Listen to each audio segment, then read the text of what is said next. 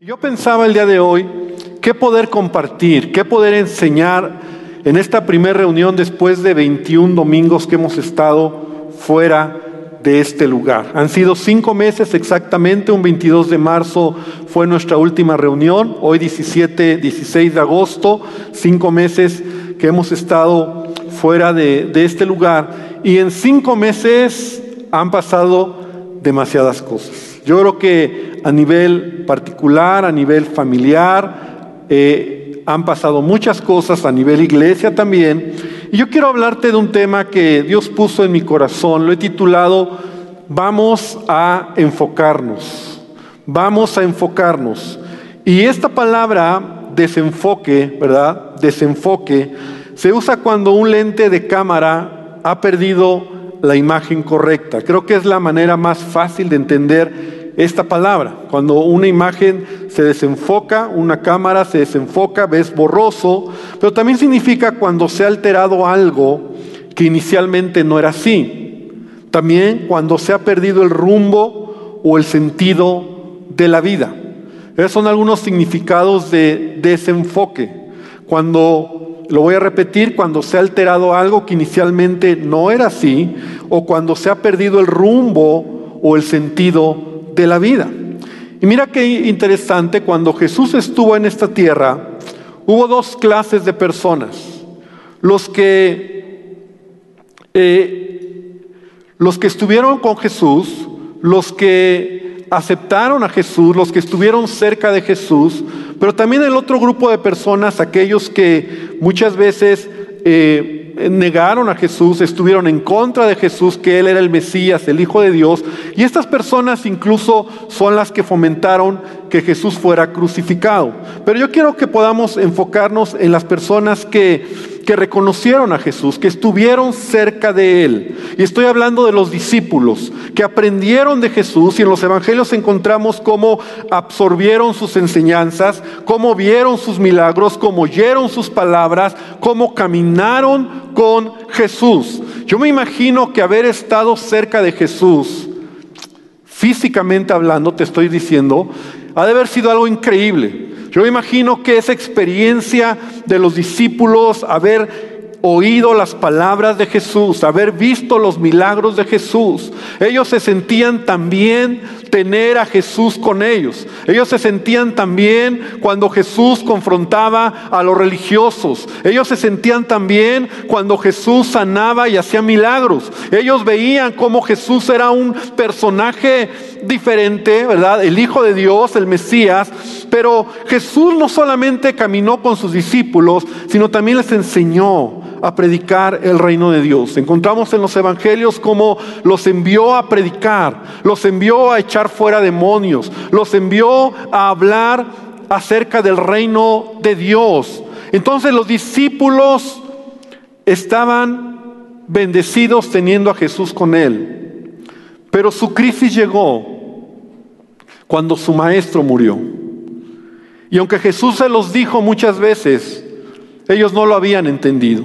La palabra de Dios nos enseña que Jesús muere. Y hace poco mi esposa predicaba una enseñanza de los de Maús, ¿verdad? Y ellos representan la actitud de todos los discípulos, donde parecía que todo lo habían perdido.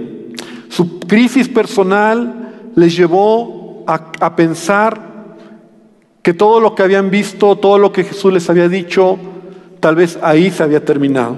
Sin embargo, la palabra nos enseña que Jesús resucitó, Jesús se apareció a ellos por 40 días, Jesús les estuvo hablando acerca del reino de Dios y después ascendió al cielo.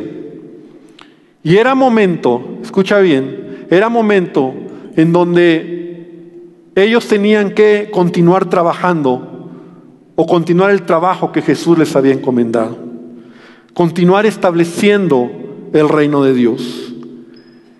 Y para ellos no fue fácil. Pero te quiero decir algo.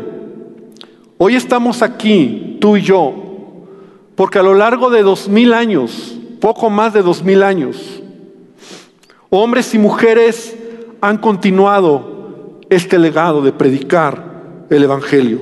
Y a pesar de las crisis que han vivido, A pesar de las situaciones que han pasado de generación en generación, la iglesia ha tenido siempre que enfocarse, siempre tener que reenfocarse, porque debes de saber algo, hermano, las crisis nos desenfocan. Las crisis es, son causas de que a veces el ser humano, las personas, las familias se desenfocan. Y si no te quiero dar algo muy interesante que te va a hacer ver lo que te estoy diciendo, porque la iglesia no es lo que fue hace cinco meses. Hoy la iglesia que tenemos no fue lo que era hace cinco meses, ya no es lo mismo. Y no lo es porque me atrevo a decir que las crisis nos desgastan y nos pueden desviar de nuestro propósito. Las crisis nos pueden desviar de nuestro propósito. Te voy a hablar de lo que yo como pastor estoy enterado, ¿verdad? Mi función o mi trabajo como siervo de Dios, como pastor es poder ver cómo está moviendo la iglesia. Y te voy a dar unas estadísticas que te van a sorprender, que acabaron de salir apenas en este tiempo en Estados Unidos. No son estadísticas de aquí, pero las estadísticas dicen lo siguiente acerca de la iglesia después de cinco meses que han pasado crisis. Un 40% de los creyentes no se ha conectado a la iglesia y tampoco la han visto de manera virtual. Un 40%. En promedio, 48% de los creyentes se han enfriado y han dejado de conectarse a la iglesia virtual o físicamente. Y cuando yo estaba viendo estas estadísticas, la verdad es que me asusté y yo empecé a pensar en nuestra iglesia. 23% en promedio, así hablando de la iglesia global, 23% de la gente de una iglesia ha elegido otras transmisiones en línea, o sea, mira otras iglesias y 23% ha decidido moverse a otras iglesias. Fíjate qué tremendo esto. Son efectos que han sucedido en este tiempo de crisis. Hace unos días, si tú estás conectado con nosotros, pasamos este video de todas las familias. De hecho, tenemos ahí una lona que por ahorita te pedimos que no te puedes detener para ver el detalle de todas las fotografías, pero ahí están todas las fotografías de todas las familias que nos enviaron, ¿verdad? Donde eh, a principio iniciamos como diciendo, tómate una foto y recuerdas lo que hicimos, luego entonces pasamos el video, tenemos un video que subimos muy padre, y luego hicimos esta lona donde están todas las familias. Pero un día de esos que yo estaba como sin hacer mucho y tenía todas las fotografías, fueron casi 430 familias. Eh, estaba con mi hija al lado y, se, me, se, me, ocurrió hacer un, un, experimento. Y entonces, antes de ver estas estadísticas, entonces yo le dije, voy a contar cada, los miembros de cada familia. Entonces yo empecé a contar 5, 10, 1, 2, 3, 5, 3, 2. Y ella iba sumando todas las fotos, todas las fotos. Y cuando terminó, entonces dentro de mí yo dije, voy a ver cuántas personas son. Y la sorpresa que me llevé fue que más o menos fueron aproximadamente 1.200 personas. Y yo dije, wow, son muchas familias, pero todavía falta mucha gente. Y entonces la primera pregunta, la primera pregunta que yo me hice fue, ¿dónde están los demás? Porque es difícil y fue difícil conectarlos y aunque nosotros teníamos nuestras reuniones, ¿cómo tú puedes acercarte a personas y a lo mejor hay hermanos que decimos, ¿dónde están? Y es que la verdad es que nunca habíamos vivido esto. Y esto te lo estoy platicando a nivel iglesia. Pero en tu vida personal, ¿cómo estamos? Todo iba bien, a lo mejor tenías planes en tu escuela, en tu trabajo, en tu negocio. ¿Cuáles eran tus sueños antes de esto? Eh, y llevamos cinco meses de incertidumbre. Llevamos cinco meses donde muchas veces cuando viene la crisis y la incertidumbre es cuando más, escúchame bien, cuando más nos debemos enfocar. Nos debemos enfocar. Hoy en día estamos escuchando pastores, ¿verdad?, que están en crisis y esto que te digo está pasando en todo el mundo. Muchas veces regañando a los creyentes porque no asisten a la iglesia, porque se han enfriado, porque se han desviado, porque empieza a haber esa crisis, ¿dónde están? ¿no? Entonces es más fácil a veces hablar fuerte, regañarlos. Pero mira, regresando a los discípulos, a los discípulos de Jesús, ellos tuvieron crisis y ellos tuvieron oposición y la iglesia no testamentaria nos enseña cómo ellos tuvieron que enfocarse para predicar el Evangelio. Y quiero que vengas conmigo a una escritura que está en el libro de Hechos, capítulo 1, versículo 41, una escritura muy conocida. Y yo creo que es de las que más conocemos del libro de Hechos. Pero Dios me mostraba aquí como los discípulos, una vez que Jesús ascendió al cielo, una vez que es derramado el Espíritu Santo, una vez que ellos tienen que empezar la obra, tienen que continuar la obra de Jesús, tienen que dar un seguimiento a lo que Jesús les enseñó. Y ellos son los que empiezan la iglesia del Nuevo Testamento, se tienen que enfocar. Están enfocados. Y Hechos 1, 41 y 42 Dice, así que los que recibieron su palabra fueron bautizados y se añadieron aquel día como tres mil personas. Y perseveraban en la doctrina de los apóstoles, en la comunión unos con otros, en el partimiento del pan y en las oraciones. Versículo 46. Y perseverando unánimes cada día en el templo y partiendo el pan en las casas, comían juntos con alegría de y sencillez de corazón, alabando a Dios y teniendo favor con todo el pueblo. Y el Señor añadía cada día, repite conmigo, el Señor añadía, el Señor añadía cada día a la iglesia a los que habían de ser salvos. En estos versículos yo encuentro siete acciones que la iglesia hizo, siete acciones que los llevaron a estar enfocados.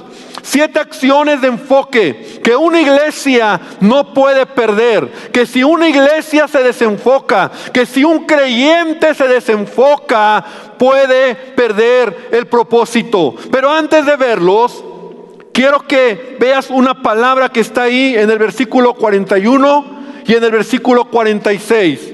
Y la palabra es que ellos perseveraban, perseveraban. Y creo que vamos entendiendo lo que es enfoque. Perseverar es mantenerte firme, constante en algo hasta terminarlo. Perseverar significa no volver atrás. Perseverar significa llevar lo que estás haciendo hacia adelante persistir, perdurar, permanecer. La perseverancia te va a dar enfoque. Amada iglesia, Dios quiere que tú y yo nos enfoquemos. Y para enfocarnos hay que perseverar. O sea, si has dejado de hacer algo, lo tienes que retomar. Hoy te voy a hablar un poco de lo que es la iglesia, pero tal vez el Espíritu Santo te tiene que hablar para que tú te enfoques. Porque estoy hablando también a tu vida, amada iglesia. Actualmente hay, lo hemos oído, millones de desempleados. Millones. Y muchos no regresarán a la vida laboral porque están en crisis y se han desenfocado. Pero si tú te enfocas, pero si tú perseveras, Pero si tú tocas puertas, pero si tú sabes lo que tienes y lo que Dios te ha dado, entonces vas a ver la mano de Dios en tu vida. ¿Cuántos lo creen? La perseverancia es aquello que te hace seguir adelante y creer que Dios va a lograrlo en mi vida. Las crisis te pueden desenfocar. Te pueden llevar a creer que ya se acabó tu oportunidad. Te puede hacer llevar a creer que a lo mejor ya para qué sigues en lo que estabas haciendo. Mira, hoy también en día hay millones de estudiantes, millones, que tal vez dejen de estudiar. Porque las la crisis los va a desenfocar. Pero si tú, si tú te enfocas y no desistes de este sueño que tienes, de, estudiar, de tener eh, esa beca, de tocar puertas, de, de, ir a donde vas a ir a estudiar. Si tú te enfocas, vas a ver la mano de Dios en tu vida. ¿Cuántos lo creen? La crisis hace que la gente se desenfoque. Y el desenfoque te hace a decir, bueno, pues ya no sé si lo que yo iba a hacer lo voy a lograr. Pero yo estoy aquí para decirte, amada iglesia y hermanos que nos están mirando, no nos podemos desenfocar. O bueno, si nos desenfocamos, vamos a enfocarnos. Vamos a retomar. De la misma manera, hay miles de iglesias que pueden desaparecer. Miles de iglesias que por haberse desenfocado en medio de la crisis pueden desaparecer. Esto es en todos los niveles. Ahora Pablo nos recuerda estas palabras y él decía, olvidando ciertamente lo que queda atrás, me extiendo lo que está delante y prosigo a la meta, al premio del supremo llamamiento de Dios en Cristo Jesús. Pablo sabía lo que era perseverar. Pablo sabía lo que era dejar atrás las cosas que a veces nos golpean. Pablo sabía lo que era olvidar y dejar atrás lo que ha afectado mi vida, mi trabajo, mi negocio, mi familia. Eh, no sé cuál es la situación por la que tú estás pasando, pero Pablo lo sabía perfectamente. Y él fue un hombre que perseveró. Él fue un hombre que el secreto de su perseverancia era mirar hacia adelante, creyendo que Dios estaba con él, creyendo que Dios le podía ayudar, creyendo que Dios le iba a bendecir. Yo oro para que el Espíritu Santo traiga este rema a tu vida, porque lo mismo está sucediendo con la iglesia. Los discípulos tienen que empezar la obra, la iglesia la iglesia primitiva, la iglesia no testamentaria, la iglesia del libro de Hechos. Y entonces ellos se enfocan, se enfocan. Tienen que hacer, o yo veo siete cosas que hacen. Siete cosas que a la fecha toda iglesia que pierde, que se desenfoca, pierde esto. Todo creyente que se desenfoca deja de hacer esto. Lo primero, y lo voy a ver muy rápido la doctrina de los apóstoles. Fíjate cómo lo dice Hechos. Dice así, perseveraban en la doctrina de los apóstoles. Esto es muy significativo porque en ese tiempo había muchas doctrinas. Porque no es la doctrina de los judíos, no es la doctrina que ellos querían, era estaban recibiendo ellos estaban, los apóstoles estaban enseñando. Su mayor reto en ese tiempo era enseñar a la gente, a los judíos, cómo Jesús cumplió las profecías, seguramente cómo Jesús era el Mesías prometido. Y entonces, iglesia, enfoque, enfoque. ¿Quién te está enseñando? ¿Dónde recibe la enseñanza? Porque es la iglesia, ¿verdad?, donde nosotros recibimos la enseñanza. Es tu pastor quien te enseña, es el líder quien te enseña el enfoque. Creyentes que se desenfocan acaban mirando otras doctrinas, otras enseñanzas. Y yo no digo que no examinemos, que no miremos, pero la enseñanza de la palabra es muy importante. Si nosotros no tenemos la enseñanza correcta, entonces nos podemos desenfocar. Número dos, la comunión unos con otros. Me encanta porque esto habla de relación. Jesús les había enseñado a los discípulos que la mejor manera de crecer es cuando te conectas con la gente. Repite conmigo, conectarse con la gente. Ellos se enfocaron. No tenían una iglesia, no era solo virtual o no era solo de que tú crees y que Dios te bendiga. Había comunión, había comunión. La comunión es importante. Y yo le doy gloria a Dios por este día. Porque el diseño de Dios para su iglesia es la comunión. La comunión nos enriquece, la comunión nos bendice, la comunión nos ayuda, nos establece, nos hace ver que no estamos caminando solos, que hay gente igual a mí, con las mismas necesidades, los mismos problemas, las mismas luchas, pero yo tengo comunión con mis hermanos. Y, cuando te desenfocas, pierdes la comunión. Gloria a Dios por, la tecnología en este tiempo. Gloria a Dios porque de alguna manera nos conectamos, ¿verdad? Vía internet, Facebook, YouTube, y estábamos conectados. Pero jamás reemplazará esa tecnología la comunión unos con otros. Hoy, decía hace rato eh, Timoteo, ¿verdad? No nos podemos abrazar. Hoy por la sana distancia no podemos vernos a la cara, y sonreír, abrazar, estrechar la mano, pero lo vamos a hacer. Y la iglesia no puede desenfocarse. La comunión es muy importante.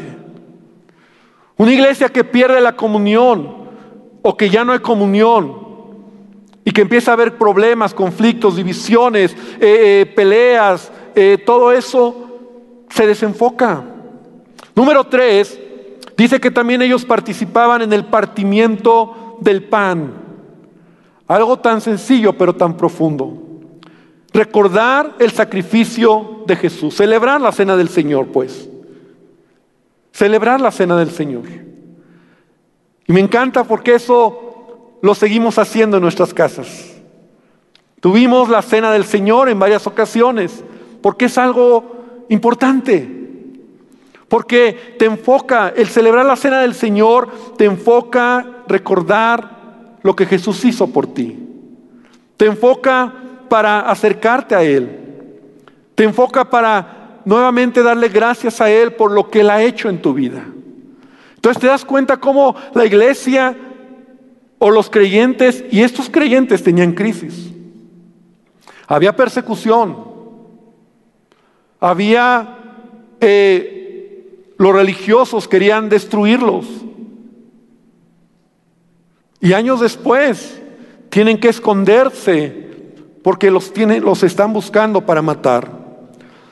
Pero ellos están enfocados. No dejan de mirar lo más importante. Número cuatro, dice que también estaban unidos en las oraciones.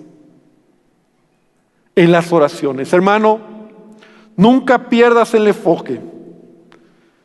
Una persona que ora, una iglesia que ora, una iglesia que busca a Dios puede enfocarse. Pero si no oramos, nos desenfocamos. Gloria a Dios por este tiempo. Porque creo que no solo en nosotros, sino a nivel cuerpo de Cristo hemos usado la oración como ese recurso que Dios nos ha dado para estar cerca de Él. La oración.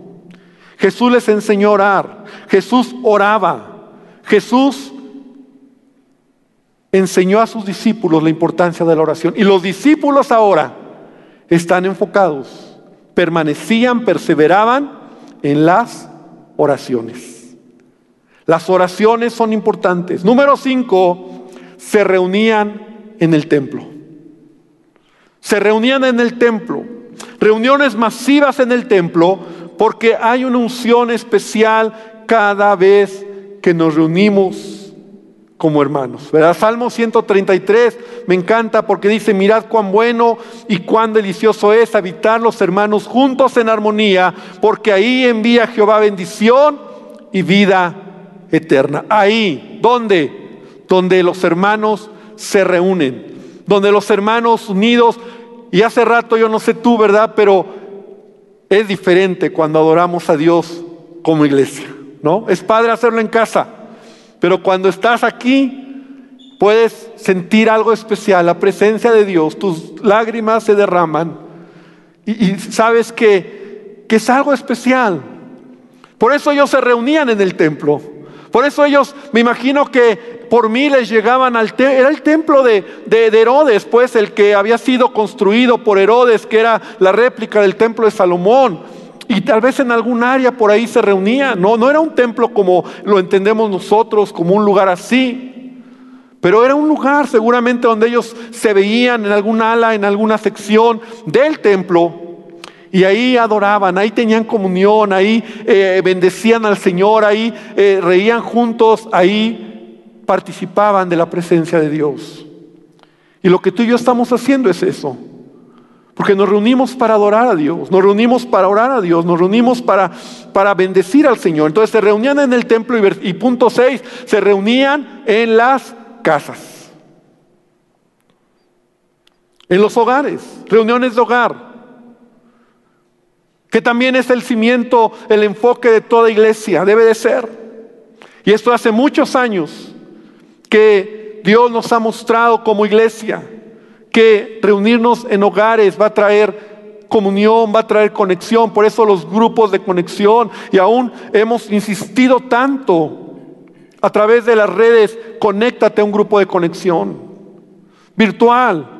Hoy tenemos casi 100 grupos de conexión virtuales, donde no, no tienes que mirar ahora la distancia, sino a lo mejor solo mirar el horario, el día y conectarte. Ahí enseñamos la palabra, ahí hay comunión, ahí oramos por necesidades, ahí miramos necesidades. La reunión o la, el reunirnos en las casas. Iglesia, tenemos que enfocarnos. Número siete, dice alabando al Señor, alabando al Señor.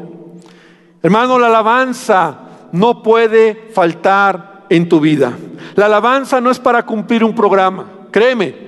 Si tú crees que la alabanza que tenemos o la alabanza es solo para rellenar un programa, no es así. La alabanza hace que la gloria de Dios descienda en nuestras vidas. La alabanza va a traer bendición a nuestra vida. Por eso alaba al Señor en todo momento. Alaba al Señor en tu casa. Alaba al Señor en tu auto. Alaba al Señor en caminando. Alaba al Señor en toda circunstancia. Un creyente enfocado es un creyente que alaba al Señor. Ahora, mira, entonces quiero concluir esta parte. La iglesia del Nuevo Testamento tenía un claro enfoque de lo que tenía que hacer. Y creo y me atrevo a decir que este es el enfoque que el Espíritu Santo nos, nos lleva siempre a lo mismo. Como que has perdido el desenfoque, has perdido el propósito, te has desviado un poco, regresa Regresa a estas siete cosas, siete, ¿verdad? A lo mejor puede ser algo tan irrelevante, pero yo decía siete, número siete, perfección, plenitud, completo. Lo que hace que una iglesia, un creyente sea pleno, que un creyente sea maduro, que un creyente pueda avanzar, que un creyente tenga claridad de lo que quiere. Enseñanza, comunión, partimiento del pan, oraciones, reunirse en el templo, reunirse en las casas y orar, alabar a nuestro Dios en todo momento. Entonces, hermano, hoy en día hoy en día estamos viviendo ante un futuro incierto. Y la verdad es esa. Pero cuando hay incertidumbre, me debo enfocar con lo que tengo. Me debo enfocar con lo que ha quedado en mis manos. La palabra que hoy traigo para ti, amada iglesia, es tienes que enfocarte. Porque a mayor crisis, mayor desafío y mayor enfoque. Y el enfoque te va a ayudar a regresar otra vez al propósito que Dios tiene. Como iglesia creemos, y yo creo como pastor, que el Espíritu Santo nos está llevando a otro nivel como iglesia, pero debemos de tener enfoque. Y yo quiero animarte para que tú también te puedas enfocar, para que yo no sé cuál es tu carga, tus, tus planes o qué ha pasado en tu familia. Pero la palabra que yo traigo para ti es enfócate. Si la iglesia necesita enfocarse, el creyente necesita también enfocarse en su vida. Entonces esta, esta tarde, esta mañana, yo quiero invitarte para que tú puedas pensar por un momento en dónde me tengo que enfocar. Dios está contigo. Mundo de fe, hemos caminado estos cinco meses y tenemos que regresar a lo básico. Y yo te quiero animar a ti que estás aquí, a ti que nos estás mirando por, por, por en tu casa, que te enfoques. Es lo mismo que siempre oímos, es lo que tenemos que hacer, sí, pero eso nos va a mantener con un rumbo claro. Nos va a mantener hacia adelante. Yo me pregunto, ¿qué sucede cuando te desenfocas?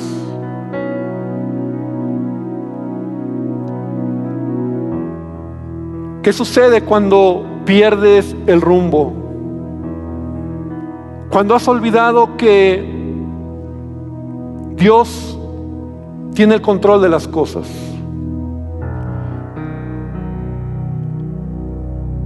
Es una estadística lo que te acabo de decir, pero yo creo que es muy real lo que está pasando en la iglesia.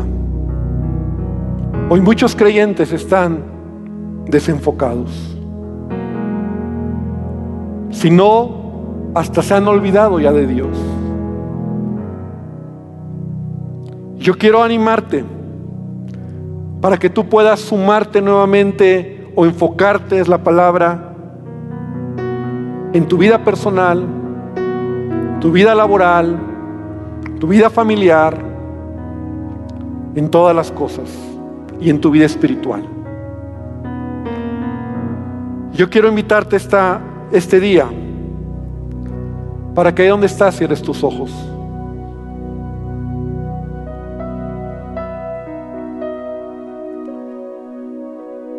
Enfócate. Enfócate.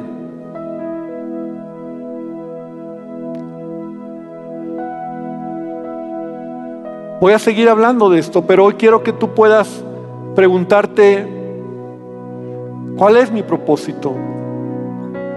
¿Cuál es mi llamado? ¿Qué es lo que tengo que hacer? Enfócate, iglesia, tú que nos estás mirando, hermano, en tu casa, ahí con tus ojos cerrados también te digo, enfócate y piensa por un momento ¿Hacia dónde estás yendo? ¿Lo has perdido?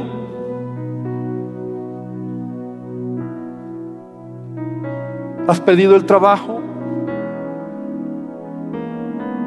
¿Has perdido sueños o has visto que tus sueños están más lejos de lo que casi lo lograbas?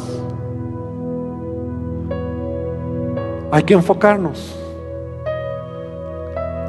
Termino diciéndote esto, hermano. Dice ahí en Hechos, y el Señor añadía a la iglesia cada día los que habían de ser salvos. Porque cuando una iglesia se enfoca, Dios añade. Porque cuando un creyente se enfoca, Dios añade. Porque cuando una persona se enfoca, Dios va a añadir a tu vida.